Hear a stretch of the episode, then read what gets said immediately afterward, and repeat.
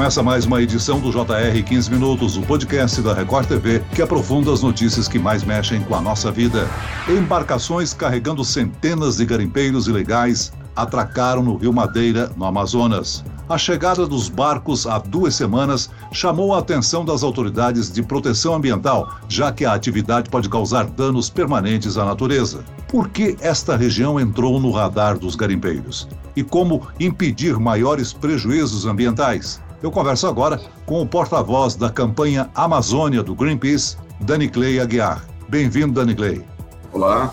Quem nos acompanha nessa entrevista é o repórter da Record TV, William Franco. Olá, William. Conte pra gente o que, que está acontecendo em Altazes, no Amazonas. Olá, Celso. Olá, Dani Clay. Pois é, a notícia de que havia ouro ali naquela região se espalhou rapidamente entre os garimpeiros e o que a gente percebe é que no momento está uma situação fora do controle, com muitos maquinários, balsas, dragas sugando a água do rio e filtrando o ouro. E tudo ocorrendo, né, Celso, sem nenhuma licença ambiental. Dani Clay, essa região próxima à comunidade de Rosário, no Rio Madeira, entrou na mira desses garimpeiros ilegais recentemente ou é uma área que sempre foi explorada pelos recursos minerais? Então, Celso, essa região mais próxima à foz do Rio Madeira sempre foi uma região, digamos assim, é, preservada do garimpo, né? Ela nunca foi alvo contínuo da atividade de exploração de ouro.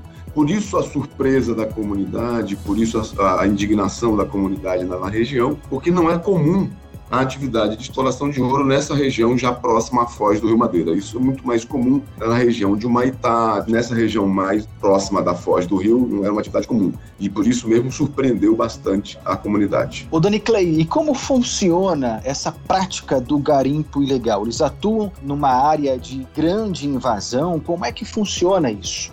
Essa atividade, ela existe dentro do Rio Madeira há muito tempo, né? Pelo menos há, desde 78, essa atividade de extração de, de ouro utilizando a draga, a balsa, ela está lá, ela sempre esteve ali e sempre foi ignorada pelas autoridades. Inclusive, você não tem licença ambiental para extrair ouro no leito do Rio Madeira. Estava proibido desde 1991. Entre Santo Antônio, hoje, a cidade de Porto Velho, e a, a, o limite com o estado do Amazonas, o estado de Rondônia não licenciava garimpo ali naquela região desde 1991 mas a atividade sempre existiu lá, né, de maneira ilegal, da mesma maneira, dentro do estado do Amazonas. Há um desejo dos dois governadores de liberar e de licenciar, de legalizar o garimpo uh, no leito do Rio Madeiras, que é o trecho que vai de Porto Velho à Foz do Rio. Há tanto o desejo do governador do Amazonas quanto do governador de Rondônia de fazer essa, essa legalização, tanto é que o governador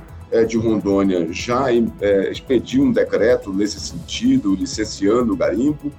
O governador do, do, estado do Amazonas também agiu na mesma direção, mas no caso do estado do Amazonas, a Justiça Federal interveio é, e decidiu já há três meses atrás que o, governo do estado não pode licenciar atividade de garimpo no leito do rio Madeira, por uma série de razões, entre elas razões de cunho ambiental e também de saúde pública. Dani, explica para a gente por que, que houve essa concentração de uma hora para outra tão grande de dragas e balsas naquela região de Altazes. Olha, Celso, é o que a gente fala muito na, na, Amazônia, na gira de garimpo, é uma fofoca de garimpo, né? Uma fofoca de garimpo é quando uma notícia de uma área com grande produção de, de, de, ouro, com grande concentração de ouro, se espalha né, numa determinada região. E aí, naturalmente, todos os garimpeiros tendem a migrar para essa área. O que nós estamos vendo ali é uma chamada fofoca de garimpo. E quando isso se associa a um ambiente de liberdade, né, sentimento de que você não será incomodado pelas autoridades, isso só se potencializa e aí você vê o que a gente viu ali. Né? A gente está vendo ali uma cena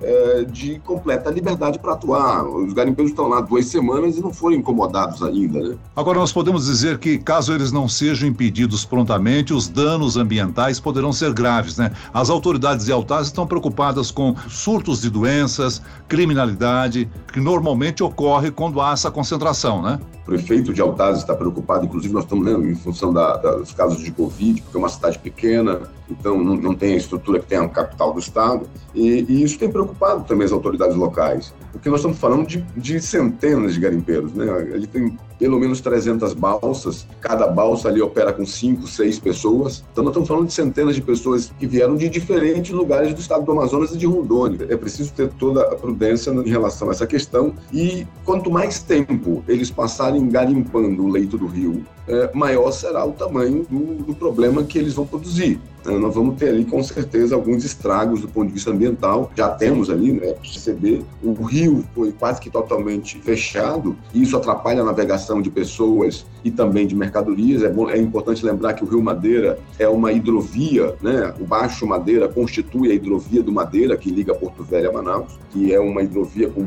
um fluxo intenso de carga, né? E também de transporte de passageiros. E tudo isso vai causando problemas, porque você tem um rio com 300 balsas no meio da escuridão da noite, é muito mais difícil. O risco de você ter um incidente é, com essas embarcações é muito maior. Então, é, é, fundamental desmobilizar essa situação o quanto antes. Ô Dani Clay, eu fico aqui pensando quando a gente fala de problema, né, no impacto disso nas comunidades indígenas que vivem ali na, nessa região onde está ocorrendo essa atividade de garimpo, né, a contaminação pelo mercúrio também. Exato. O garimpo ele é muito injusto com os povos indígenas, né? Sobretudo no que diz respeito ao, direito desses povos viverem conforme seus costumes e tradições. Veja bem, um, os povos indígenas têm a sua relação com o rio, né, com a biodiversidade do rio, né, eles consomem muito mais peixe, por exemplo, que nós, né, não indígenas, porque a dieta alimentar deles, o peixe tem um papel é, muito importante. Quando você contamina esse estoque de peixes, você impõe ah, uma mudança na dieta alimentar. Porque se os povos indígenas continuarem é, vivendo conforme seus costumes e tradições, comendo peixe todos os dias, a, a chance desses povos estarem é, é, se contaminarem num grau é, excessivo, ela é gigantesca. A Fundação Oswaldo Cruz fez um estudo no Pará, na terra indígena Sauremaibã, e demonstrou isso. As aldeias estão completamente contaminadas. As pessoas mais velhas, as mais novas, as crianças, estão todos contaminados é, pela ingestão de mercúrio a partir de pescados da região. Então, o, o garimpo, ele inviabiliza o direito dos povos indígenas é, viverem conforme seus costumes e tradições, é, que é o que está previsto pela Constituição brasileira. Né? Agora, qual é a atuação do Greenpeace no combate ao garimpo e outras atividades ilegais na Amazônia? Como é que vocês monitoram essa situação?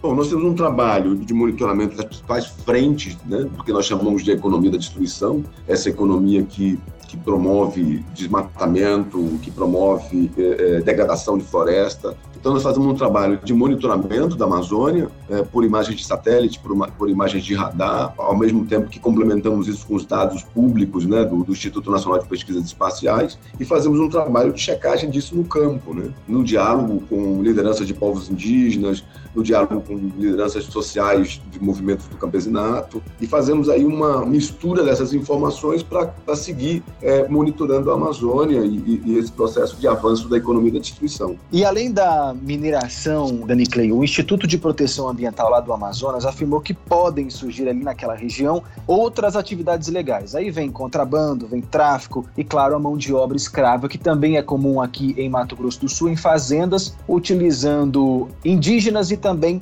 paraguaios na atividade do garimpo. Esses crimes também são comuns, né? As fontes de financiamento do garimpo vão desde as legais até as ilegais. Né? Você tem é, investidores que são donos de comércios legalizados nas cidades da região e que resolvem investir parte das suas economias na exploração do garimpo. Você tem gente envolvida com a extração ilegal de madeira. Você tem gente envolvida até com narcotráfico. Isso aí é uma é, é, existe um leque amplo é, das fontes de financiamento do garimpo.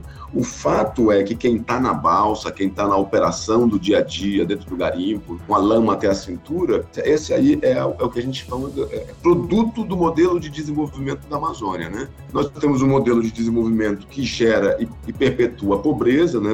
você tem vários bolsões de pobreza na Amazônia, não só em Manaus, e Belém, mas de outras regiões também. E esses, são, são esses bolsões de, de pobreza que fornecem a mão de obra para muitas dessas atividades legais, seja para o desmatamento, seja para o garimpo, seja para a extração ilegal de madeira. Essas pessoas estão colocadas ali numa condição social de extrema vulnerabilidade, sem a, o apoio do Estado e acabam migrando, né, sendo forçadas a migrar para esse tipo de atividade. O problema tem que ser enfrentado não só com comando e controle, ele precisa ser enfrentado também com política de desenvolvimento porque do contrário a, a, gente vai estar tá penalizando aquele que já é penalizado. Como que esses órgãos de proteção, também o IBAMA, até mesmo a Polícia Federal, eles podem impedir a continuidade dessas atividades? Existe condenação de efeito para isso? Que tipo de criminoso, então, que está por detrás dessas ações de garimpo, Dani Clay? William, eu tenho dito isso já há algum tempo e conversado com autoridades, né, tanto da Polícia Federal quanto de outras forças de segurança. O crime ambiental se organizou. Ele não pode ser tratado apenas como um crime ambiental. Nós temos que tratar isso como um crime organizado. Né? E para tratar de crime organizado é preciso ter inteligência das diversas esferas de comando e controle, né, das, da, dos órgãos de segurança. Então não adianta só o comando e controle, não adianta só lá explodir a balsa ou não adianta só lá fechar o garimpo. Né? Isso é importante, sem dúvida nenhuma, isso é muito importante. Mas é preciso desmontar toda a rede de financiamento desse esquema. E é uma rede de financiamento que muitas vezes nem está na região. Né? Muitos dos donos de escavadeiras hidráulicas que operam no Tapajós, por exemplo, estão em São Paulo. Estão em São Paulo, estão em Belo Horizonte, em Goiânia. Né?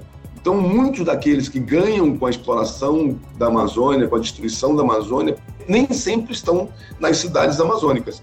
Então, é preciso construir inteligência a respeito disso, seguir o dinheiro que financia esse ato ilícito. É possível fazer isso, a Polícia Federal já tem expertise nisso, está fazendo, inclusive, isso na Amazônia.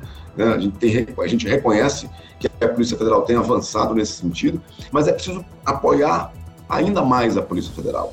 É preciso apoiar as agências como o IBAMA, como o ICMBio, né? garantir o apoio necessário para que essas forças de segurança façam o seu trabalho. Eu não tenho dúvidas da capacidade da Polícia Federal e do IBAMA né, para desmontar essa rede é, de, de financiamento do crime organizado na Amazônia né, especialmente no que tange as questões de garimpo é, é, é, aqui na região. Dani Clay, para encerrar, você acha que é possível regularizar a atividade do garimpo na Amazônia para que ela seja feita de modo mais controlado, que não prejudique o meio ambiente? O Celso, essa atividade ela já tem um marco legal né, na Amazônia. Se você procurar a Secretaria de Meio Ambiente do Estado do Amazonas ou do Estado do Pará, você vai ver que já existe, já existe um marco legal. É, não, é uma, não é falta de lei, não é falta de regra. Né? O, o, que nós vivemos na Amazônia é uma falta é, de compromisso com o desenvolvimento da região. Então nós vivemos um vale tudo, vai lá e pega, vai lá e pega o que você quiser e pronto. É, nós precisamos mudar o jeito que a gente olha para a região. Nós precisamos mudar o jeito que a gente consome os produtos da região é, fundamental. Eu não estou dizendo que nós, vamos, nós não vamos conseguir parar de usar o ouro, porque o ouro é um elemento importante em vários setores, inclusive na ciência e tecnologia, mas é preciso consumir com parcimônia, é preciso consumir de uma maneira é, é sustentável.